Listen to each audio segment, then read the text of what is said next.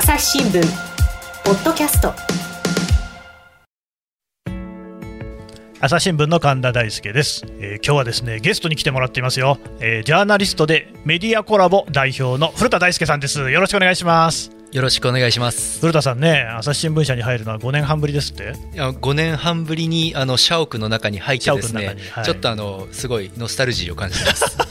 僕らにとってはここがねノスタルジーを感じない場所なんですけどね 日々の戦場ですよね。日々のね、いや、今回はですね、あの前あのん？もういつだったかな？あの、ポッドキャストアワードっていうのがね、ありまして、古田さんはそれの審査員の8人の審査員の1人だったんですよね。そうですね。2年連続で審査員させてもらってますね。だってアワード自体がまだ2年目だから、もうずっとやってるってことですよね。そうですね。あの最初の時から。えーでありがたいことに、この朝日新聞ポッドキャストもそこにノミネート、対象部門にね、していただいて、でもう本当に申し訳ないな、毎度って思うんですけれども、古田さんね、票を入れてくださった、まあ、票をくら入れてくださるのはいいんだけれども、そのところであの、自分の古巣だから入れてるわけじゃないんですよっていうね、断り書きを入れさせてしまっているっていうところの申し訳なさみたいなのがあって、すいませんねと思ってたんですけど。いやあのねまあ いや本当に僕いいなと思ったんですよ。本当ですか、どの辺がいいんですか、ちょっとたっぷり聞かせてもらおうじゃないですか。あのだんだん宣伝臭くなってきますけどいえいえいえ。まあでもいいなと思ったのがですね、あのポッドキャストってあのこの音声メディアの良さってあの耳から入ってくるなんか近さがあるじゃないですか。おうおうあのすごい親しみを感じやすさがあるんですよね。で僕ラジオとかも好きでラジオでも喋ったりするんですけれどもあれ聞く側もなんか心地いいですよね人の声聞いてるのって。でだからなんていうかそのラジオのそのパーソナリティの人となんかすごいち近くで話してもらってるような感覚があってでそれでその親しみが持てるコンテンツがやっぱりすごく人気が出る傾向があるなと思うんですよ。だからポッドキャストとかも本当に一人でずっと喋ってるだけのポッドキャストとかでも結構人気のチャンあのポッドキャスターいっぱいありますよねでああいうのも好きなんですけど日本のポッドキャストを見てみるとやっぱそういうのはすごく多くなってるし面白いものが多いけどそのプロのその例えばニュース報道機関がですねやってるあのチャンネルで本当にそのポッドキャストに合わせてやってるチャンネル作ってるものってあんまりないなと思うんですよ。でアメリカだといっぱいあるじゃないですかそういうの。であのニューヨーク・タイムズとかもそれこそいろんなチャンネルを持っててすごいその白真に迫る事件を再現するみたいなやつとかドキドキしながら聞けるみたいなのがあるんですけど日本まだまだそういうのが少ないなと思うんですよ。どちらかというとその一般ユーザーの人たちから面白いものがどんどん生まれ始めてきてでそれに着目して朝日新聞みたいなところがチャレンジするみたいな構図になってるなと思うんですよね。でその中でそのやっぱりそのプロの人たちが取材したもののその裏側を話してくれるっていうところのチャレンジをその朝日新聞が先駆けてやってるなと思ったから、まあ、その面も含めて中身も面白いしあのいいチャレンジだしと思って僕は票を入れたんですよね。ありがとうございます、本当にね、はいそう言ってもらえれば、本当に僕ももう感無量ですけれども、神田さんにお金をもらったわけではないです。1円も払ってないし、そもそもポッドキャストが1円も儲かってないというね話もあるんですけれども、はい。一方、でもね、対象部門って10本も作品がありましたよね、はい。あれやっぱ全部聞くわけでしょ、はい。あのーどうですか、例えば去年と比べて傾向に違いとかありました？そうですね。あのやっぱり去年と比べてもやっぱりその、プロのメディアが乗り込んできてるそうですよね。ところが増えました、それは間違いない。ね。はい。なんかそのだからラジオ局さんが制作している番組とか、はい。まあ、中にはやっぱりあのロバートさんね、あの番組なんていうのは、もう吉本の芸人さんが次々出てきては、コントをね、聞いて分かるコントを繰り広げると、ああいうのはやっぱ最近の流れかなって感じしますね。そうですね。だからあのクオリティがなんていうかあのえっと本当にそのプロとしてのクオリティで戦ってるんですよね、あのインターネットって他のプラットフォームでもそうなんですけれども最初はそのなんか素人っぽさがいいみたいなことが褒められたりするじゃないですかでも例えば YouTube 見てもそうだと思うんですよ。YouTuber がほんの数年前まではあのあえてですねその編集を雑にちょっと雑めに作った方がウケるみたいなあのあとですねカメラの性能がそんなに良くないからやや白飛ばし気味にするとかですね。そういうあえてクオリティをちょっと上げないっていう風な戦略ってあったんですよね、うんうんでも2020年2021年を見るとそれこそあの江頭さんのチャンネル映画チャンネルが始まったりですね、芸能人の人たちも次々と乗り込んでくる。そうですね。でそれであのすごくクオリティの高いものを見せるわけですよね、うん。テレビでの和芸をそのままあの再現するとやっぱ面白いじゃんこれってなるわけですよね。うん。だからあのそれってやっぱりどこのプラットフォームでもあのたどる道だなって思いながらで日本でもやっぱり2020年から21年にかけてポッドキャストでもやっぱそれが来てるんだなっていうのを感じますね。ああいや本当にそうで、それこそオーディオドラマであるとか、もうね、あのこれまでとはやっぱり違った音のクオリティのものもできてるなと思うんですが、でも他方、やっぱりその、まあ、いい意味でのね、その素人らしさみたいなので、やっぱり農家の種とかね、ああいう番組って、てか、それこそ古典ラジオなんかでも、もともとはまあ素人さんなわけですよね、もうそうはとても思えないクオリティですけれども、そういう番組も一方であるっていう、まあ、その辺がこう混在しているような状況ってことですかね。そうですね。農家の種とか僕去年あの農家の種を押したんですよね。はいはい。であのまあ、今年2年連続になるから2年連続で押すのはやめようかなと思って違うのを選んだんですけど、あってことは僕たちも来年はもらえない。来年はちょっと入れないかと 可能性が高いです、はいはい。もうよっぽどすごくなるとか、ね。違う方向に行くとか。るとかね。はい。うん。でも農家の種さんとかも本当にやっぱ良くて、やっぱりあれってその3人が3人ともその農家の方々でやっぱりその現場をすごく知ってるわけですよね、であとその農業に対する愛が溢れてるだからああいうのって聞いててすごい心地いいですよね。でうんうん。今年あの他にはあの、えっと、ナレッジ部門であの僕が推したリサーチアット。はいはいはい、はい、リサーチアットさんとあかもれもすごいよな。研究者の方々がそのうん研究の話題もちょこっと絡めながらでもあの3人で好き勝手喋ってるっていうあのなんか友達ノリが聞いてて心地いい。あの本当最初に話したようなその親しみを感じる音声メディアの特徴をすごい生かしてますよね。だからあれなんですよね、その番組作りのプロっていう意味合いと、もう一つは、まあ、農家の種は一応、やっぱり農家としてはそこはプロなわけじゃないですか、でそれこそリサーチアットもその筋では、その道ではプロ、であと、こんにちは未来っていう番組ありますよね、あはいあれもそのはっきり言って音質は結構ひどいんですけれども、ただ、そこでお話をされている方は若林圭さんっていうね、その編集者としては極めて有名な人で、あと佐久間由美子さんっていう、これ、ライターとして非常に有名な人のお二人、まあ、プロなわけですよね。だからそのプロが喋っているものと、プロが音を作っているものっていう、やっぱプロ性が前に出てきたのかなっていう感じは受けたんですけど、どうですかね？あのいや本当その通りだと思いますよ。いやであの、えっと、パーソナリティ賞が、えっと、あそうジェーン・スーさんと堀井美香さんの「オーバー・ザ・サン」あれまた面白いんですよね。めちゃくちゃ面白いですよね。あのまあもともとラジオでやってた2人がそのままポッドキャストに来てやる、でやっぱ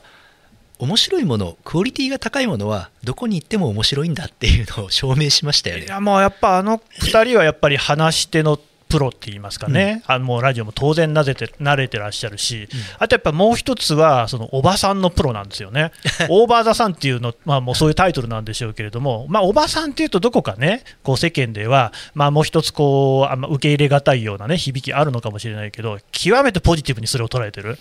あの子の明るさとか突き抜け感みたいなのっていうのは、やっぱりそのプロとしてのしゃべりっていうところがあるんだろうなっていうのは思いましたよね。でしかもやっぱり再び音声メディアだからそれをこうなんか身近に自分の知り合いが喋ってるみたいな感覚で聞けるっていうのが、うんあのこれ本当面白いのがラジオに出てるとめっちゃツイッターの反応が来るようになるんですよ。そうなんですあか。こんなやっぱ音声メディアってきラジオって聞かれてるなっていうのをすごい感じるし、やっぱエンゲージメントってすごい高いんだなっていうのをすごい感じますね。うん。結構ね、オーバーさんも喋ってることは、まあ、なかなかのもんで、VR 用ゾーンをね、どうこうなんか脱毛するかみたいな話とかもして、テキストにすると、多分ちょっとえぐくなっちゃうようなことも、あのお二人の話、語り口でね、話していただけると、こうすごいスッと入ってくるんですよね。うん、であので僕も神田さんもね記者を長くやってるので,、そうですね。の人が喋ったものをそのまま文字起こしした文章って結構大変じゃないですか。そのまま読むのってなかなかできない。辛い。けどそれを音声を音声のままに聞いたらコンテンツになるってあれ不思議ですよね。うん確かにね、いやところでね、その対象部門って10個あったじゃないですか、はい。まあ、もう終わった今だから言える、その対象って誰が取ると思ってました？あーあんまりそこは考えずに点をつけてました？そうですね。あの正直僕味な副音声は面白いけどこれが大賞を取ったのはちょっと意外でした。あ僕もすごいね意外でした。いやめちゃくちゃ面白いんですよ、面白い、うん。で聞くと本当にあのロイヤルホストとか行きたくなるっていうね、うん。ものが食べたくなる。めちゃくちゃ面白いんですけど、うん。確かに対象は意外でしたよね、はい。僕はもう絶対あのねロバートだと思ってたんですよ。あーなるほど、うん。あのそうですね。僕はその大賞部門の2位で押したのはあの夜のミステリーだったんですはいはいはいはい。あの怖すぎて僕途中で聞聞けなくなっちゃったっていう。クオリティが高すぎるっていうので押したんですけど、うん。あの朝日新聞は押しつつただやっぱりこれを押す人は少ないだろうなとは思いました。ああそれどの辺でそう思ったんですか、なんだろうえっとですね。いいチャレンジだけどやっぱり、うんうん。あのうーん僕はおそらく記者だから面白いっていう部分もあると思うんですよね。そうでしょうね。えっとこの面白さがあの分かるにはそういうなんか記者の動き方をちょっと知ってた方がより分かりやすいかなっていううん。ところがあったんですよね。朝日新聞。ポッドキャスト。朝日新聞ポッドキャスト。ニュースの現場から世界有数の海外取材網国内外各地に根を張る記者たちが毎日あなたを現場に連れ出します。音声で予期せぬ話題との出会いを。朝日新聞ポッドキャストニュースの現場から。いやだ僕も思ったのは、そのマスメディアとかね、我々言ってますけれども、もはややっぱりこう、ある種ニッチな部門になってるなっていうことなんですよね。だそういうニュースとかに興味のある人にはある程度刺さるかもしれないけれども、多分そうでもない人も多い。あとね、もう一つ思ったのはね、もう一人入れてくださったのが、あの日本放送でディレクターをやってる石井さんって方なんですよね。で、古田さんも合わせて、両方とも男男性なんですよ。やっぱりね、女性4人いらっしゃって、審査員44だったじゃないですか、うん。1人からも1票もいただけなかったっていうのは、これちょっとね、いろいろ反省すべき点というか、考えていかなきゃいけないところあるかなと、まあ、ニュースの質がどうこうというより、その表現の仕方とか、そっちの方なのかななんてことは思ってたんですけどね。うん。どうですかね、そのまあ、神田さん交代とか、いや、そうなんですよ。で、まあ、はい。交代をね、今すぐするかどうかはともかく、その MC はい、はあのどんどん幅を広げていこうと思っていて、やっぱりその女性 MC も必要だし、まあまあ、あの音で蘇る甲子園っていう方は大野由依さんっていうね、あうんの女性が MC もうすでにやってるんですけれども、あと、まあ、あの少しずつね、あの普段ミキサーをしてくれている真田君とかですね、え向井さんとかって、この若手のね、20代のお人たちにもやってもらったりとか、やっぱりこう僕だけがやってるっていうのは良くないなっていうのはすごく思ってるんですよ。まあ多分でも逆に言うと、うん神田さんがやるから僕みたいな人間はその面白いって感じる部分もあると思うんですよね。でそれはやっぱり本当にそのパーソナリティの人によってその刺さる相手が変わってくるっていうのは絶対あるんじゃないですかね。いやまさにその、えっと、一人でマスに全体にバーンとその刺さる人っていうのはやっぱりそんなにいないわけで、うんそれぞれあの発情報の発信者によって刺さる対象は変わるだろうなと思います。でもそこが多分、ポッドキャストの良さで、なんかその、それぞれに刺さるものがあるっていうね、やっぱこれだけたくさんこう番組ありますから、何かしら聞いて面白いものがあるっていうところが良さで、そうなってくると多分、なかなか対象っていうのが、それこそアジナ副音声がそれになるっていうのは、そういう意味での普遍性っていうのが、あの番組にある、そのテーマ的にやっぱ食であるとか、あるいはその女性のこう極めてこの軽やかなね、おしゃべりっていうのがこう耳に心地いいっていう部分であるとかっていうのが、割と普遍的だったのかなって思いましたね。そうですよね。あのその刺さる対象がどれぐらいのその規模感があれば、あのなんていうかメディアとして成立するのか個人でやっててもメディアとして成立するのかってあると思うんですよね。それが例えば10人にしか刺さらないんだったら、うん。もうなんか10人でやればいいんじゃないですかって話になるじゃないですか、うん。それはもうすでにそのメディアという成立はしないと思うんですよね。で、まあ、そこのその規模の取り方とかそれこそバズフィード僕が創刊編集長やってる頃はそういうのをすごく考えてましたね。でなんでそのテイスティがあんなに世界中で受けたのかっていうのは,、食は老若男女世界中どこにでも刺さるからですよね。うんであやっぱりそういったあ考え方っていうのは一つコンテンツ作る上で必要だなと思うのとあのこういういろんなプラットフォームが出てきてその中で個人がなんでこんなに強いのかというと、うんうん個人はですね熱心なそのファンが100人ついたらなんとかなるんですよなるほど。でも熱心なファンが100人ついても朝日新聞の規模だとなかなかじゃあそれで運営しましょうって話にならないですよね。ね朝日新聞どころか多分バズフィードでも不可能ですよね。まあ不可能ですよね。だからやっぱそこにその、えっと、個人の強さっていうものがあのあるなと思うんですよね、うんうん。その自分のことを本当に好きになってくれるファンのためにすごい一生懸命に仕事を熱心にするっていうことで成立する。けどそのメディアでその規模を持ってやろうと思ったらそのやり方がなかなか通じなくなり、えなってしまう、うん。でそこでこのやっぱりそのメディアでやってる人間のやっぱ苦悩が生まれるなっていうのをこれ僕本当バズフィード時代にすっごい感じました。そうそうですよね、だって編集長として、まあ、朝日新聞はそれこそね、4、5千人っていう規模ですけれども、バズフィードさんっていうのは、ああいったこう、まあ、ネットメディア、ウェブメディアの中では、かなり大規模な書体だったわけですよね。そうですね。僕がいた時が最後が80人いましたね。だいぶでかいですよね、まあ、10人超えるところってほとんどないですもんね。そうですね。僕が最初なんか1号社員でうんうん。いま、未だにあの最初に部屋に入った日のことを忘れられませんけどガチャッと開けた瞬間、まあ、あの当初計画ではあの、ね、100人ぐらいに増やすぞみたいな計画があったから本当に100人ぐらいが入れそうな部屋が準備されてたんですよ、うん。でガチャッと入ったら僕しかいないんですよね。なんかもうい。きなり左遷部屋に入れられたみたいな気持ちになってですね。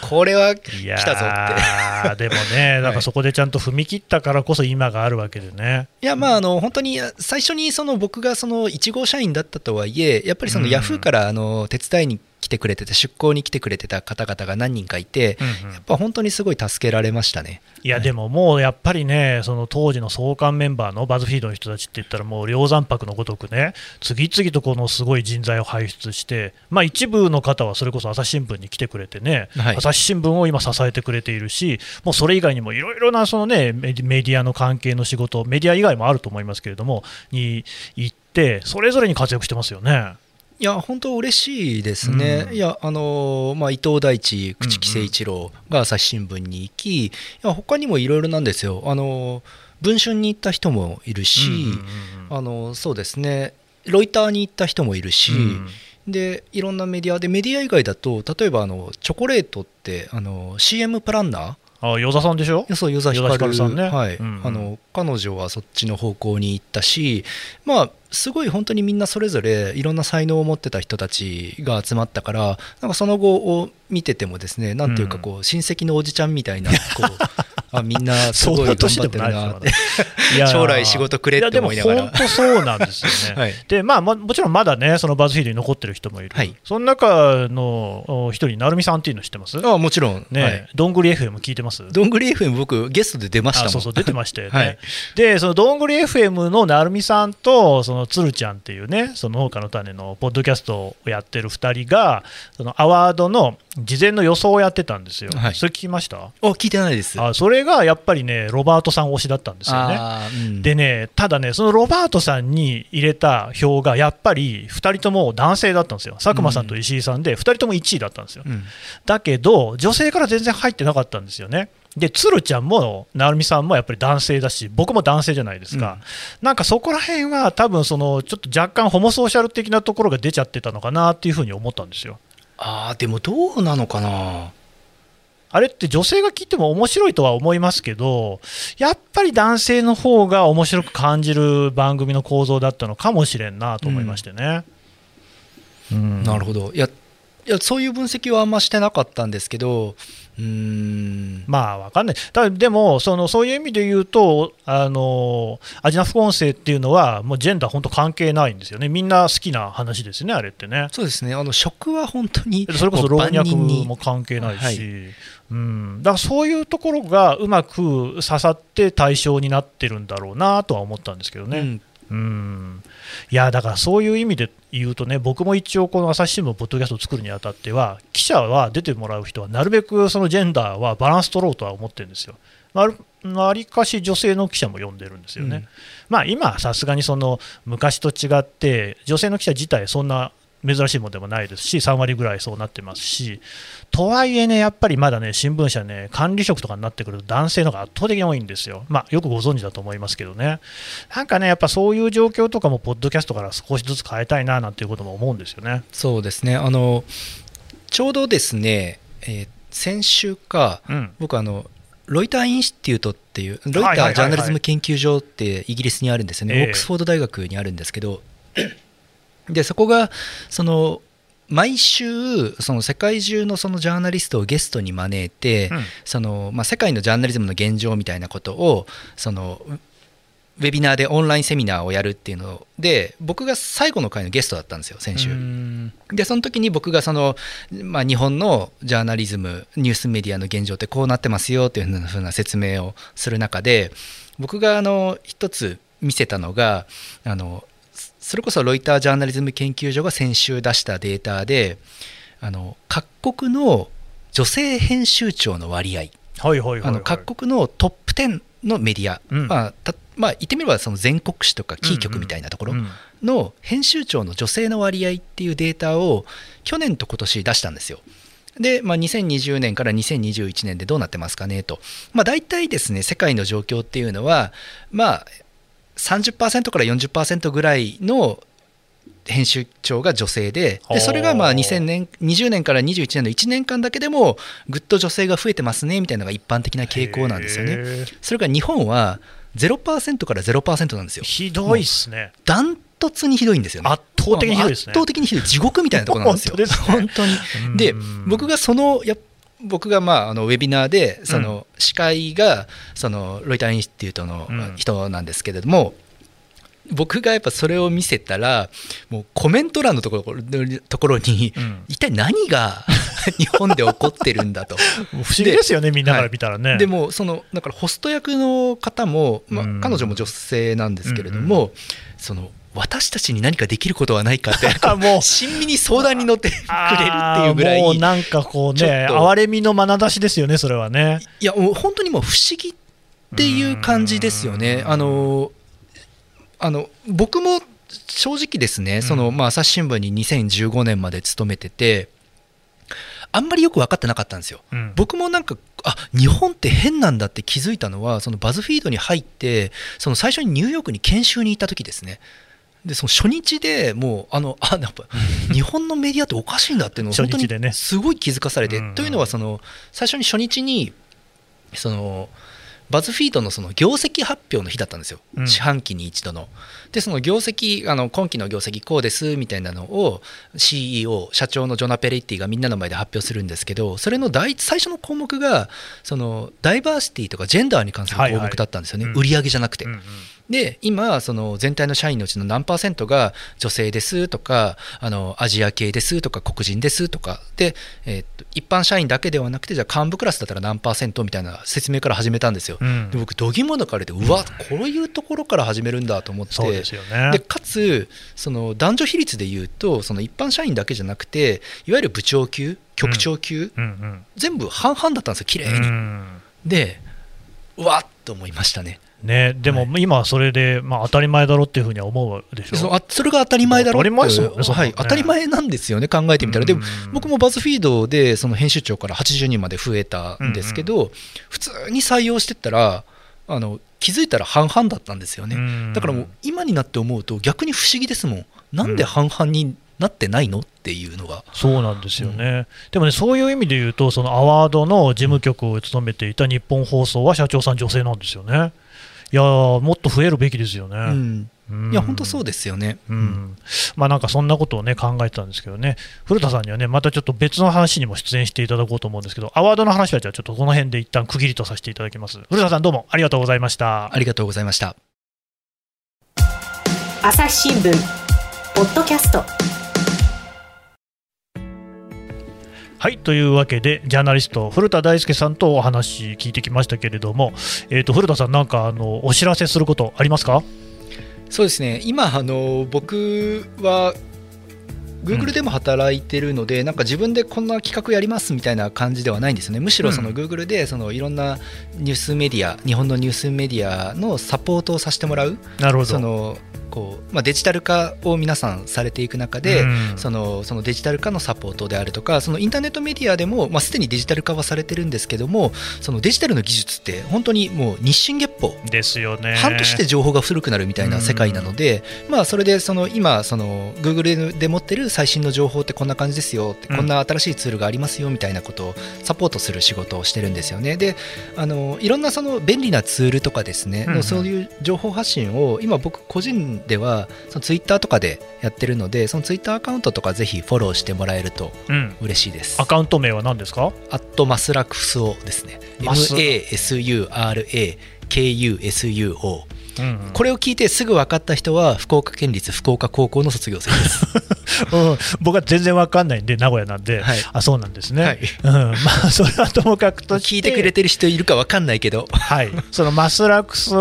にアクセスすれば、そういうこう使いやすいようなツールなんかのね、紹介なんかもしてるってことですかね。そうですね。はい。うん。じゃあ、ぜひそれをご覧いただきたいと思いはい、ます。それとまああとあのこう Google の仕事って有期契約でやってるんで、ほいほい。あの終わったらなんか自分でメディアを作ろうと思ってるんですよね。あ今度は一からそのバズフィードは立ち上げからやったけど、うん。一応まあバズフィードという箱はあったわけですよ、ね。はそうです。今度はもう本当に一から全部やりたいなと思ってて。いいですね、これ、いつ頃になりそうですか、いやまあまだ先？そうですね。秋以降の話なんあですけど。そうですか、これ楽しみにしたいですはい、ね。ぜひ頑張ります。あの、はい、はい、あの履歴書お待ちしてます。